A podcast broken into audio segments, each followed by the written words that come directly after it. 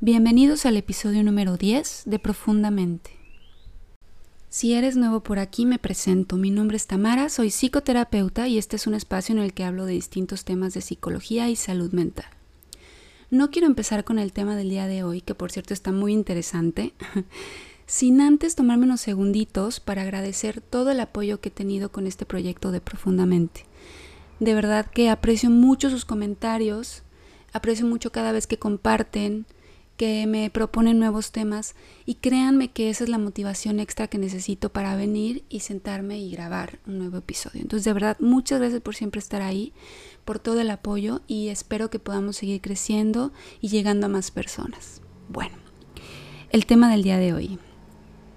¿Es normal sentir celos? Si siento celos, soy muy inseguro, tengo baja autoestima. Y si bien es cierto que los celos están relacionados con la inseguridad y la autoestima y demás cosas que más adelante hablaré, la verdad es que se ha descubierto que los celos son naturales, son muy humanos. Y que de hecho hay otras especies animales que también sienten celos. De hecho, por ahí hay algunos experimentos con perritos y, y demás especies. Entonces, sí, sentir celos es algo natural. Ahora, no significa que no se puedan convertir en algo patológico, en algo que sea dañino para nosotros. Entonces, ¿cómo identificar cuando los celos que sentimos son, entre comillas, normales y cuando ya es algo que nos va a dañar a nosotros, a nuestra pareja o a la persona por la cual estamos sintiendo celos, ¿no?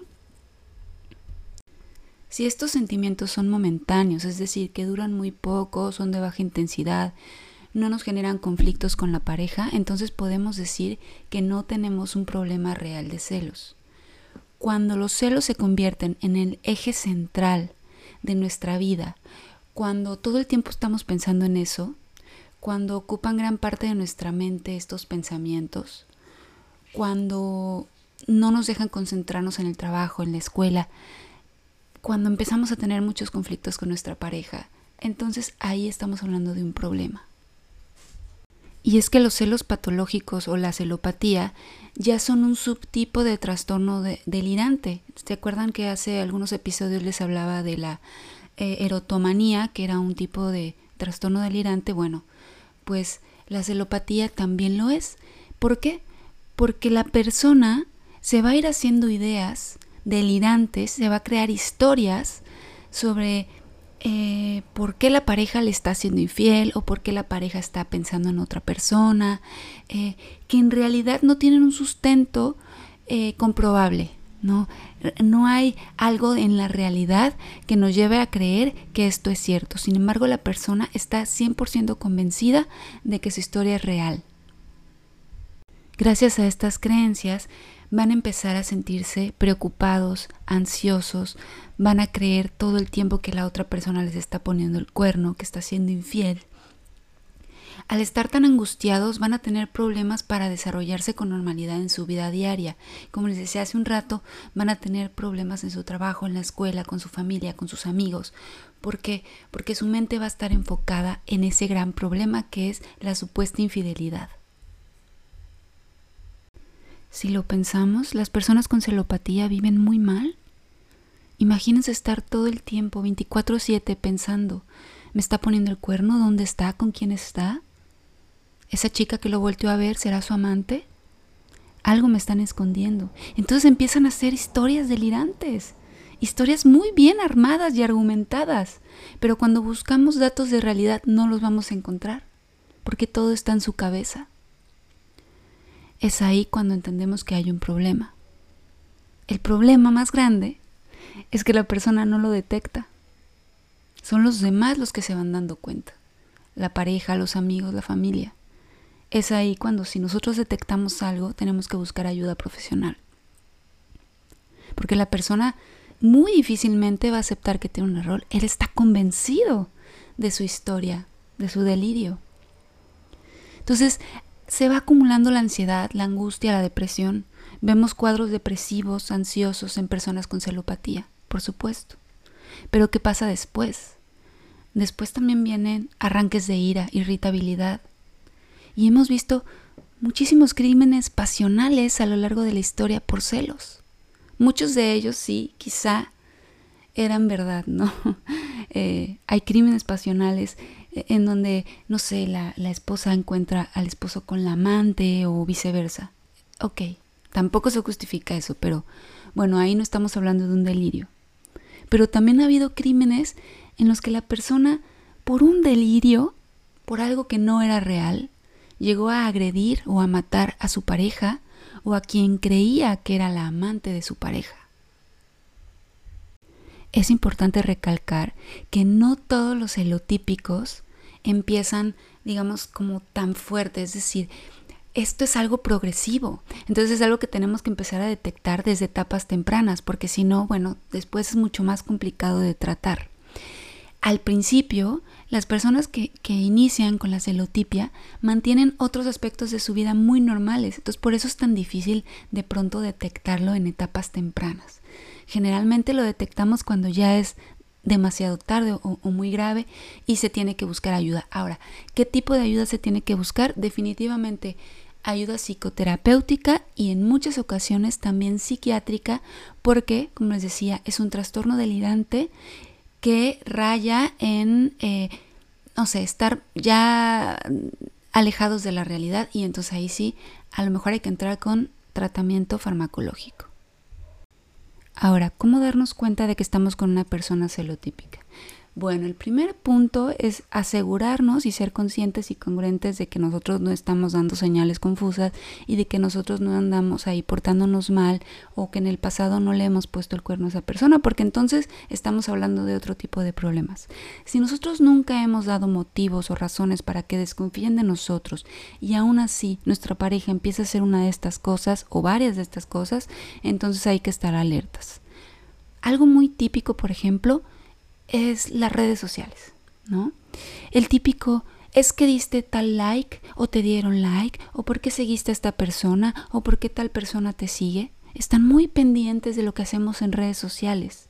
Nos siguen en todas nuestras redes sociales, pero no solo nos siguen como nuestra pareja para ver nuestro contenido, no, no, no. Nos siguen para controlarnos, para ver con quién estamos en contacto, para revisar a quién le comentamos o quién nos comenta. Algo también muy típico es empiezan a seguir a nuestros amigos y familiares como para tenernos bien checaditos, ¿no? Y vienen los típicos comentarios de, es que dijiste que estabas con tu prima y tu prima subió historias y tú no estabas. ¿Con quién estabas? Tu prima es un alcahuete, es una tapadera, seguro estabas con tu amante. ¿no? Empiezan a desconfiar hasta de nuestra familia. No, es que tu hermana es tu tapadera. Es más, ella te sonsaca hacen ese tipo de comentarios súper agresivos. Algo que también es muy, muy típico y que hay que poner mucha atención en esto, empiezan a revisar si estamos conectados, si estamos en línea.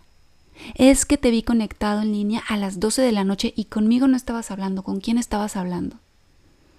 Es que estuviste en línea 15 minutos, conmigo no estabas hablando, ¿con quién estuviste hablando 15 minutos? ¿Qué onda con eso, no? Ya que nuestra pareja está al pendiente de si estamos en línea o no, ahí hay algo raro, ¿no creen? Otro punto importante, empiezan a desconfiar de nuestros compañeros de trabajo. Ojo, repito, si nosotros nunca hemos dado motivos para desconfiar. Pero nos empiezan a cuestionar, ¿por qué vas tan arreglado? ¿Por qué llevas ese perfume a la oficina? ¿Con quién quieres quedar bien o qué? ¿Por qué te fuiste antes? ¿A quién ibas a ver o qué? O el típico, estás llegando muy tarde a la oficina, seguro estabas con tu jefe, ¿no? Ese tipo de comentarios. O el típico, ¿por qué llegaste tan eh, recién bañado? Pues vengo del gimnasio. No, no, no, para mí que vienes del hotel. O peor aún, por ahí alguna vez me tocó escucharlo. Llegaste a bañarte a la casa, ¿por qué? ¿De dónde vienes? Como insinuando que vienes de hacer algo malo pues llego a bañarme porque es higiene personal básica, porque me baño una o dos veces al día, ¿qué tiene? ¿No?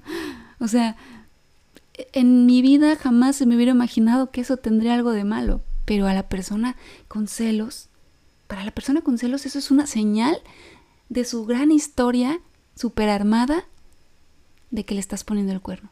Es una prueba más de que le estás poniendo el cuerno. Pues claro, llega a bañarse porque seguro viene de acostarse, de revolcarse con su amante. ¿No? ese tipo de historias empiezan a armar. Hay que estar alertas. Porque si nosotros no estamos dando ninguna razón y se empiezan a crear esas historias dignas de Televisa, hay algo mal ahí. ¿Por qué vas tan arreglada hoy? ¿Con quién quieres quedar bien? ¿O por qué te compraste eso? Empiezan a revisar nuestras cuentas, nuestras tarjetas, nuestros tickets. Empiezan a oler nuestra ropa, a revisar si no viene manchada. Empiezan a revisar nuestras redes sociales, nuestras contraseñas, nuestro celular, nuestro mail. Cuando pasan ese límite, y si nosotros no empezamos a poner un alto a este tipo de cosas, hay que tener cuidado porque podemos caer en una relación súper tóxica de la que después va a ser súper difícil salir. Hay que poner límites desde un inicio. ¿Por qué tendremos que darle nuestra contraseña a nuestra pareja? Es nuestra intimidad. Tiene que confiar en nosotros.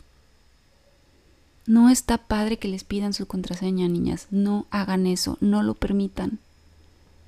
No está padre que les revisen el celular. No saben cuántas veces he escuchado y he visto a novios o novias celosas, dame tu celular, lo voy a revisar. No está bien, no lo permitan. Otra cosa que también he visto, y de verdad lo he visto de cerca, no me ha pasado a mí, pero lo he visto de cerca. Ah, el hackear el celular de tu pareja, hackear su WhatsApp, hackear su computadora. Cuidado ahí. O sea, eso, si nosotros no le hemos dado ningún motivo para que sospeche nada, absolutamente nada, y aunque se los hubiéramos dado, pero bueno, suponiendo que no hemos dado motivos y nos hackean nuestro teléfono, nuestra computadora, nuestra intimidad, eso ya es demasiado. Por favor, si les llega a pasar esto, huyan de ahí. No lo permitan. Hay que poner límites. Ahora, ¿por qué una persona empieza a tener problemas de celos patológicos. Bueno, primero, sí tiene que ver mucho, obviamente, el autoestima y la inseguridad. Porque una persona que tiene problemas de inseguridad, pues va a sentir que no es suficiente y que entonces su pareja va a encontrar algo mejor y se va a ir. Y entonces va a empezar a poner un poco paranoico con esto y va a estar muy alerta constantemente. Pero también lo vemos en personas muy posesivas, en personas con miedo a la soledad, o muy dependientes. Claro, una persona muy dependiente, yo soy muy dependiente de mi pareja, entonces me muero si no está mi pareja, entonces voy a estar alerta todo el tiempo porque ¿cómo lo voy a perder? ¡Qué miedo! Entonces empiezan a desarrollar estos síntomas de, de celos, de que todo el tiempo están muy pendientes de que su persona especial, de que su pareja no se vaya con otra, no prefiera estar con otra. También lo vemos en personas que vienen de familias muy desestructuradas, con modelos parentales donde había mucha inseguridad, muchas peleas de celos entre los padres, por ejemplo, o sin infidelidades. Hijos de padres muy infieles que tenían dos o tres familias por ahí. Entonces, claro, si mi padre fue capaz de hacerle eso a mi madre, cualquier hombre me lo va a hacer a mí. Entonces, creemos con estas, crecemos, perdón, con estas creencias de que de que cualquier hombre va a ser infiel y que todos los hombres o, todas las mujeres son infieles, por ejemplo. Es, muy común em, que se mezclen también estos, ¿no? Hijos de familias desestructuradas generalmente tienen baja autoestima, son inseguros, tienen miedo a la soledad o al abandono porque probablemente el padre los abandonó por irse con otra mujer. Entonces empezamos a ver cómo se mezclan los factores y claro que se va a ir gestando una personalidad celotípica.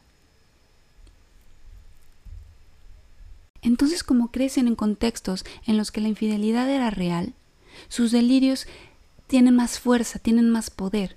Y de hecho, entre más intentas convencerlos de que nada que ver con su delirio, de que nada que ver con su historia, con sus celos, que están equivocados, más se convencen, más se creen su propia historia. Es impresionante cómo es muy difícil que la pareja logre convencerlos de que está equivocado obviamente ellos van a decir, claro, tú me quieres convencer de que no es verdad, porque sí es verdad. Ahora, algo que también es importante eh, destacar es que no todos los casos de celotipia están vinculados directamente con problemas psicológicos. También se ha encontrado que hay algunas enfermedades neurodegenerativas como el Parkinson o como el Alzheimer en los cuales se ha detectado celotipia. Por ahí también en otros trastornos mentales como la esquizofrenia o personas que abusan del alcohol y las drogas, que por ahí se ve relacionado obviamente con trastornos delirantes eh, y bueno, se presta también a este tipo de problemas de celos. Así que ya saben, si estás detectando algo de lo que acabo de comentar, pon mucha atención y busca ayuda. Espero les haya gustado el episodio de hoy, estuvo un poquito largo. Si tienen alguna historia relacionada con los celos, me encantaría leerlos. Así que ya saben, en arroba profundamente-t, tanto en Instagram como en Twitter, como en Facebook, espero sus historias. Muchas gracias por escucharme y hasta la próxima.